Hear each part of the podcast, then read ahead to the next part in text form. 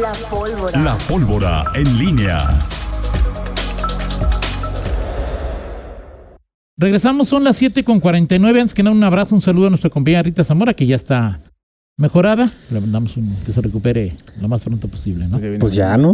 Ya, ya- Ya, ya, sí, pues, está bien, bien. O sea, ya no quieres ver a Fernando. Miguel Zacarías, buenos días. No, por favor, Toño. Yo pocas veces le doy cinco días levantándose temprano.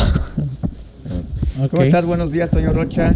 Buenos días al, al auditorio. Sí tenemos que hacernos, eh, parece que hacemos una carta firmada por los tres, por la empresa, mandándosela a Lore, que no lo vuelva a mandar así, por favor, a, a Pablo, porque sí, hoy estaba literalmente irreconocible. O sea, No, no, no, no, no, no, no. Su engendro, así como. Sí, estoy orgulloso de ti, De- estoy de ti. Toño. Nada enojado desde las 7. Eh, para eh, Ara Araiza dice, buen día, perdón por la pregunta, pero si un menor va a viajar al extranjero y no tiene las vacunas COVID, ¿cómo poder conseguirlas para su acceso al extranjero? Eh, nos dice de, de la Secretaría de Salud Pero es indispensable. que es que en algunos lugares sí y en otros, depende del país al que vayas, ¿no? O sea, ahí de, digo, si a Guiñac no lo dejan entrar, a un niño seguramente tampoco lo dejan entrar. Habría que checar bien cuáles son las, los requerimientos, ¿no? Eh, eh, si es urgente, si es necesario, tiene que llevarlo, nos dicen de la Secretaría de Salud, ARA, a Dolores o a San José Iturbide llevarlo a vacunar. Son los únicos puntos abiertos y ya las vacunas están a punto de terminarse. Recordar que ya se vacunó en el corredor industrial y estas son las de municipios del norte del estado. Si le urge, tendría que ir a aquellos lugares. Es lo que nos dicen de la Secretaría Estatal. Oye, que de por Salud. cierto, otro de los temas es la. Muchas personas tienen problemas con hacer modi- con errores que tienen en su certificado de vacunación o para, cons- para que conste que sí tienen el esquema completo. Ajá. Y hacer la aclaración es Sí, sí. todo un. O sea, y muchos les surge y tienen que recurrir luego a andar pagándole a personas para que te hagan esas modificaciones. ¿A quién le pagan? Hay, hay en redes sociales quienes te ofrecen hacer eso a cambio de, de una lana. Eh, pero eh, personas privadas, o sea, no del gobierno, no de... Pues yo quiero pensar que te- deben de tener algún vínculo con, con el gobierno. Directo o indirecto. Pero pues no que la corrupción ya no, ya no existe en este país. Miguel Ángel Zacarías Nicas. ¿Cómo estás, Toño Rocha, nuevamente? Eh, Oh, después de ver a Pablo, estoy muy, amanecí muy bien. O sea, es Sí, decir, ahí amanecí. No, o sea, Toño se ve tranquilo en, comparación con... se ve tranquilo en comparación con, con Pablo Ruiz. Fíjate que sigo una, es una cuenta que me llama atención porque trae como todo, no sé de dónde, cuál sea su fuente, pero trae el día de, el día, ¿qué es, qué día es ese, ese? ¿El día de qué? Ok. Hoy, por ejemplo, dice el 21 de julio, celebramos o recordamos Día Mundial del Perro. Del perro. Hoy es Mundial del Perro, según. Día Mundial del Gazpacho, Toño Rey. Tú que Del te- gazpacho. Así que te gusta la, la, No gusta la, comida, este, acá, este, mamalona, este, este, fifí. O sea, el gazpacho es fifí. El gazpacho es fifí. Ah, otra vez. Y es un día, el Día Mundial de la Comida Chatarra, además.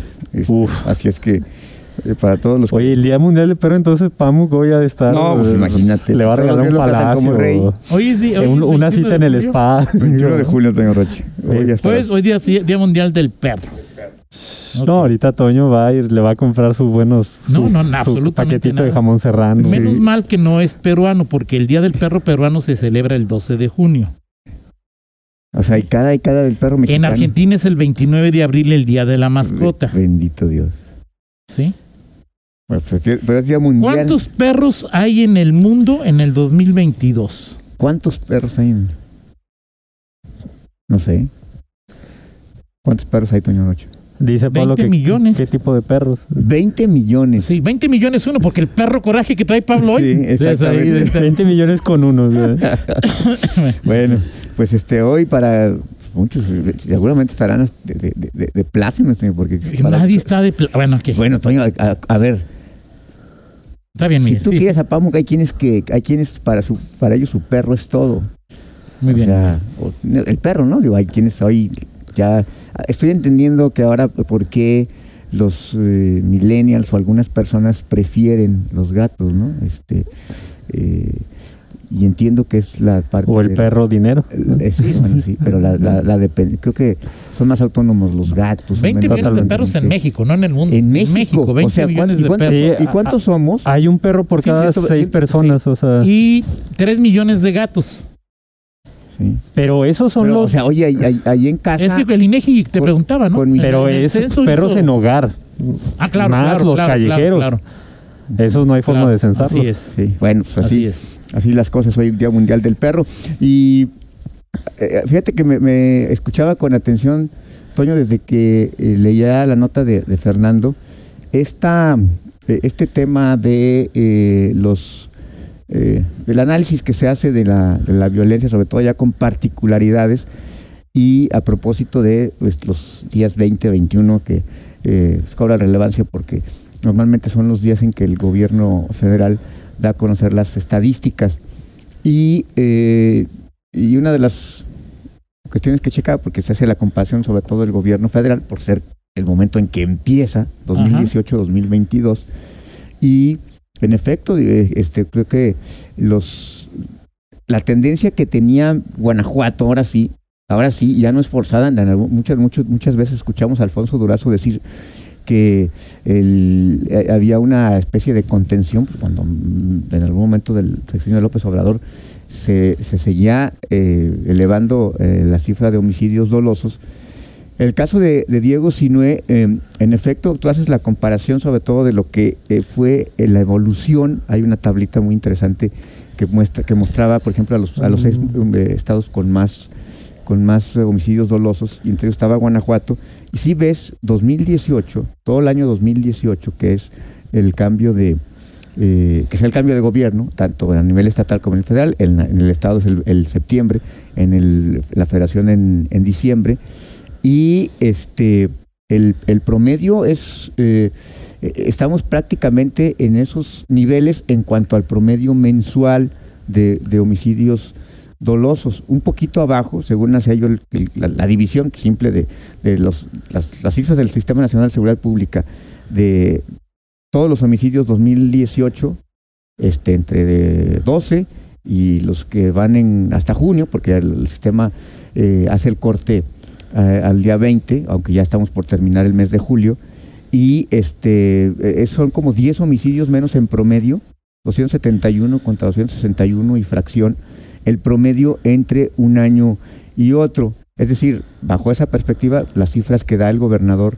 eh, Diego Cine este, en cuanto al promedio, pues sí son, son, son correctas en la comparación de, un año a otro, tomando en cuenta también que 2021 fue un, un año más violento que el que se, se está dando a- ahorita, pero luego vienen los datos ya finos y por eso en algún momento te decía yo hace algunos, algunos eh, eh, semanas, meses, no, no recuerdo, pero sí que el tema es la- las particularidades y me llamó este, especialmente la atención este tema que daba eh, uno de los especialistas que, citó Fernando de eh, las, las desapariciones y, y lo que representa para Guanajuato, lo que ha representado esta, esta cifra, el que para los grupos delincuenciales pues a veces era más, no sé, rentable o, fácil o conveniente o como se llame, este desaparecer que, que matar. Y en la otra parte de los asesinatos, eh, eh, homicidios dolosos, también hoy sí puedo decir, no sé si esa cifra sí es más difícil tenerla, ¿no? Pero, pero el tema de las de las eh, de los asesinatos que son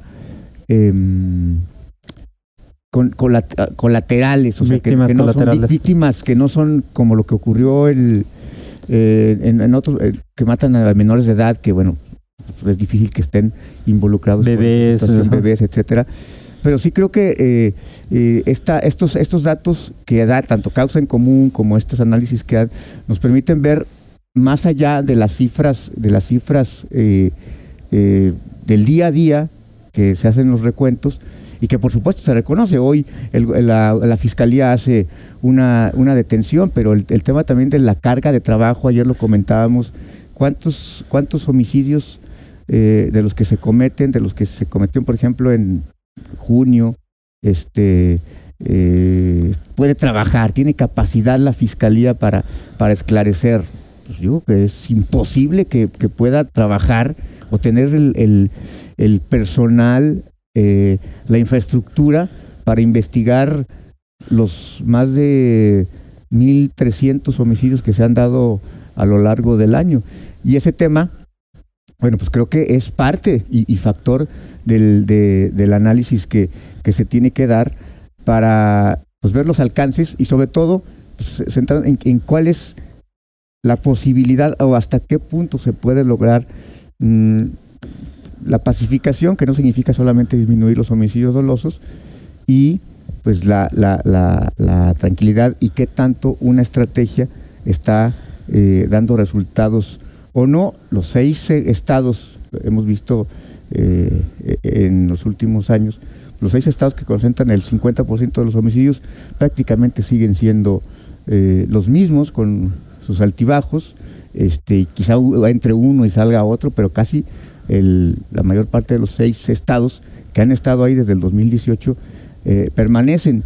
Y eso, bueno, pues este, ya hemos, hemos visto tema de adicciones, el tema de la guerra de grupos, eh, pues tiene mucha, mucha eh, repercusión y son muchos las aristas que tienes que analizar de un fenómeno como este, ¿no? Entonces, sí, sí me parecieron muy interesantes estas, estas reflexiones que, que escuchamos hace, hace un, un momento y en conjunto ya habrá, cada quien tendrá su, su conclusión de lo que dice la autoridad, de lo que dicen los especialistas y bueno, finalmente también confrontarlo con nuestro, nuestra realidad eh, cotidiana. Claro. Eh, como tampoco va a ser, pero también sería preguntarle qué piensan los grupos del crimen organizado, ¿no? Mientras no tengas esa información, todo lo demás son meras especulaciones. Pues sí, pero pues eso cómo lo vas a saber. Por eso digo, digo, todo lo demás son meras especulaciones. Estadísticas a las que les falta pues, un pedazo.